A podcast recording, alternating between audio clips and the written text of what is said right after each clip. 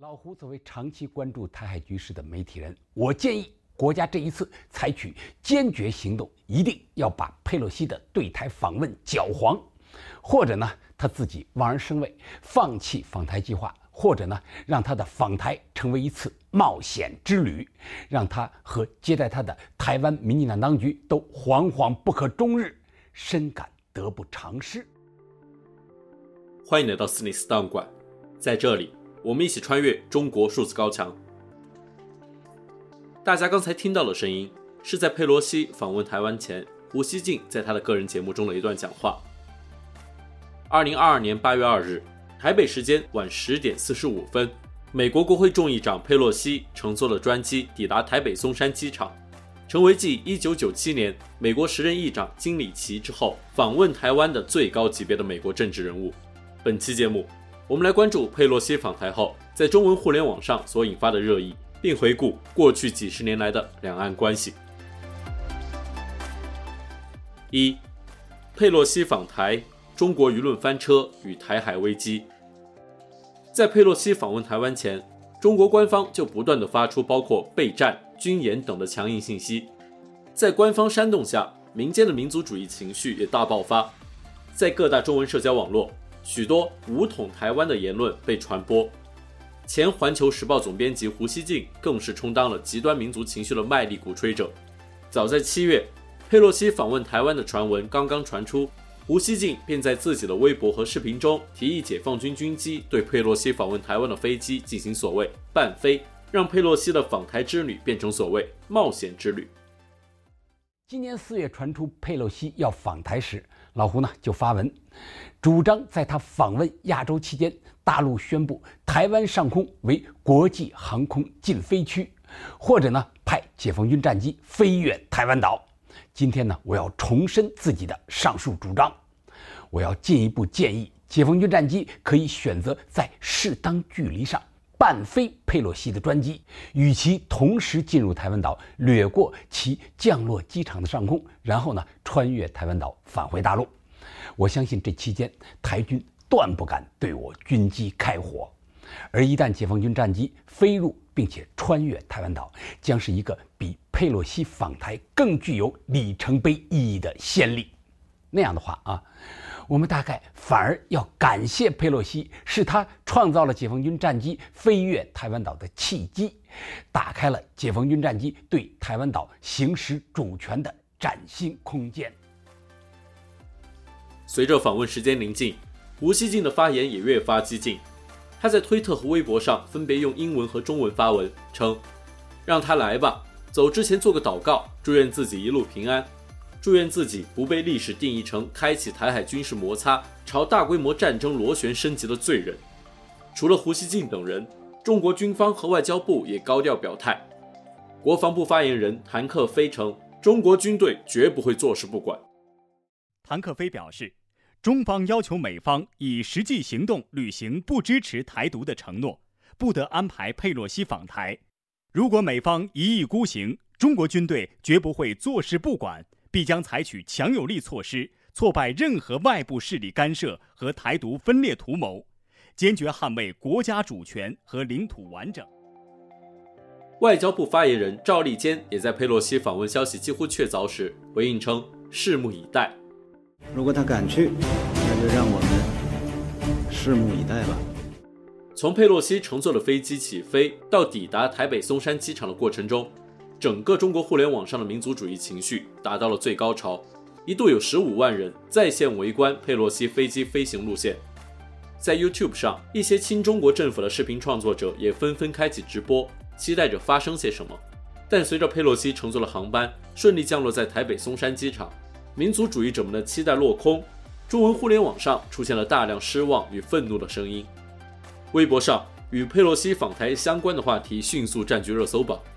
但评论区有网友表示，万万没想到，调子起了这么高，最后让我们全国人民给老太婆搞了一场全民接机。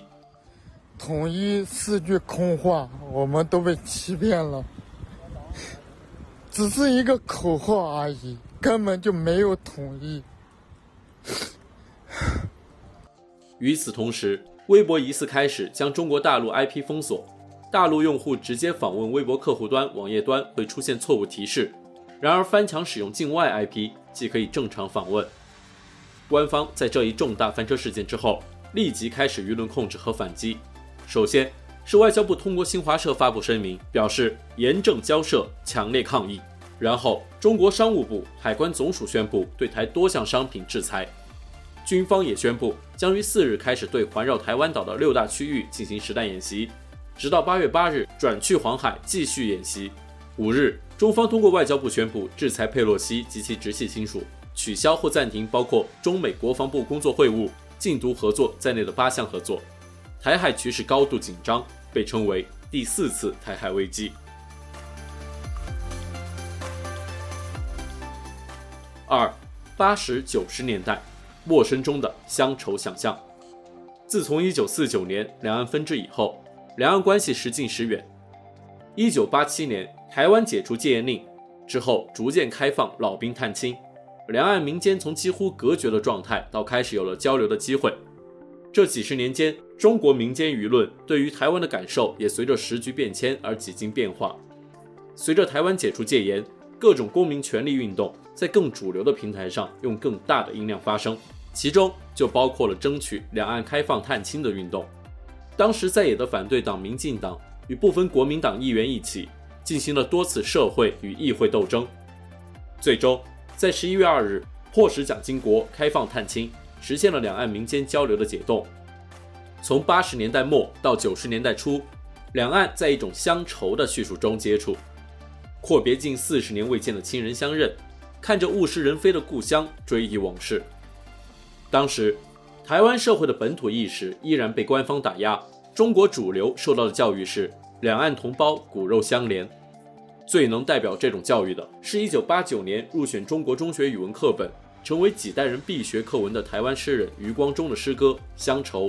诗中写道：“而现在，乡愁是一湾浅浅的海峡，我在这头，大陆在那头。”华中师大新闻传播学院学者薛梅在其论文中指出。乡愁在中国内地的广泛传播，与其说是国家主流意识形态与民间社会的结盟，不如说是官方民族主义与民间自发的民族主义之间的结盟。其间既有真实的群众性的民族主义热情的巨大推动，更有主流意识形态的把舵。然而，台湾逐渐增长的本土叙事，在外省人和国民党官方把握的话语权以及中共的民族叙事中被忽略了。三，两千年至二零一四年，反台独与正统中国的想象。八十年代到九十年代初的乡愁想象和本土意识的声量扩大而逐渐受到挑战。一九九五年，时任台湾总统李登辉访美。一九九六年，台湾举行第一次总统公民直选，引起中共不满。中共举行了大规模导弹试射和包括登陆作战在内的大规模军演。美国调动两个航母战斗群进入台湾海峡。两千年，台湾实现第一次政党轮替，拥有台独党纲的民进党总统候选人陈水扁当选。尽管陈水扁在就职典礼上宣布，只要中共无意对台动武，就不会宣布独立，但中国官方对此依然反应强烈，两岸关系走向冷淡。身为明显的中华民国第十任总统，自当恪遵宪法。维护国家的主权、尊严与安全，确保全体国民的福祉。因此，只要中共无意对台动武，本人保证在任期之内不会宣布独立，不会更改国号，不会推动两国论路线。不会推动改变现状的统独公投，也没有废除国统纲领与国统会的问题。两岸情势的紧张也影响着中国大陆民间舆论对于台湾的态度，对于台湾独立诉求的反感，甚至是对于台湾的反感都逐步上升。越来越多的民众开始支持武力统一。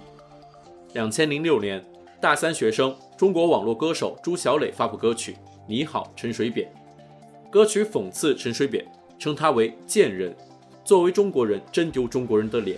歌曲迅速在网络走红。当时《新快报》的报道中引用网友的评论称，现在的年轻人当中急统思潮汹涌，很多人都对台湾统一进程有些不耐烦。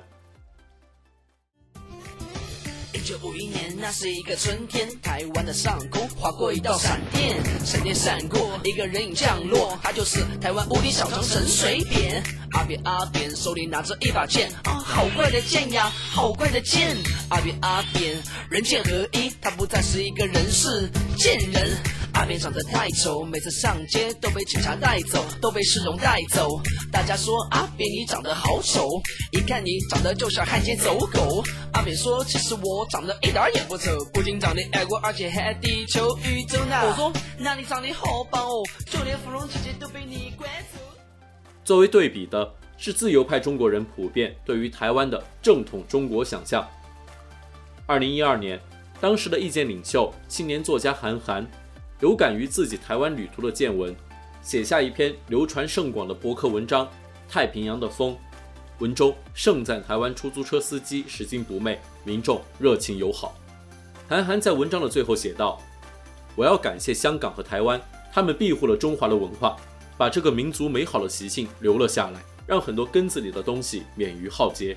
这种把台湾作为真正的中华文化保留地的赞扬，在当时的中国自由派中并不罕见。”台湾作家廖信忠在回应文章中写道：“很多名人游台的旅记几乎都会提到这个说法。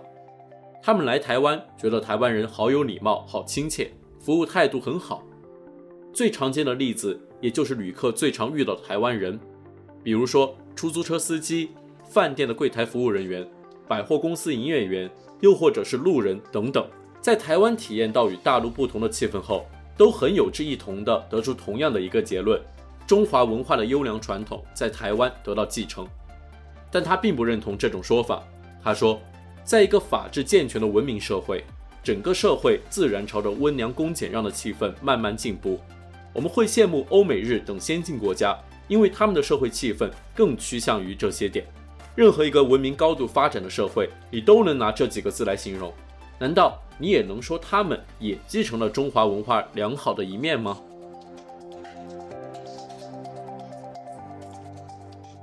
四，最冷的寒冬，最热的民族主义和缝隙中的少数派。二零一四年，台湾爆发反对海峡两岸服务贸易协议的抗议运动，学生和公民团体占领立法院，并在试图占领行政院的途中与警方发生冲突。运动中有数十万民众参与声援的反服贸游行，迫使马英九政府撤回服贸协议。这个事件成为两岸关系的又一个转折点。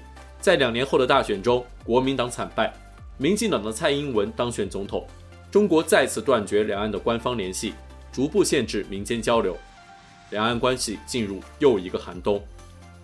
在这样的寒冬中，中国舆论的主流是熊熊燃烧的民族主义。从2016年开始，包括女团成员周子瑜、歌手陈升、演员徐若瑄在内的众多台湾艺人被中国网友指控为支持台独。在佩洛西访台事件中，台湾歌手田馥甄只是因为在社交媒体上发布吃意大利面的图片，就被指为支持意大利裔的佩洛西。随后，网民更是翻出了他2010年发布的歌曲《离岛》，称歌词“我觉得距离很好，就隔着一片海，互不打扰”，具有台独寓意。除了网民对台湾艺人的猎巫行动外，如人民日报等媒体在内的中国官方媒体对武力统一台湾的煽动，更是成为了社交媒体上各种关于台湾问题讨论的主流。然而，在主流之外，仍有一些缝隙中的少数派。二零一一年，台湾开放大陆学生来台，但在二零二零年，中国教育部以疫情为由暂停了新的大陆学生赴台就读。十年间，有数十万陆生赴台就读，很多大陆学生因为对社会运动、公民组织感兴趣而赴台留学。这些人的声量虽然不大，但台湾在他们的经验中是与中共的民族主义话语统治下不同的模样。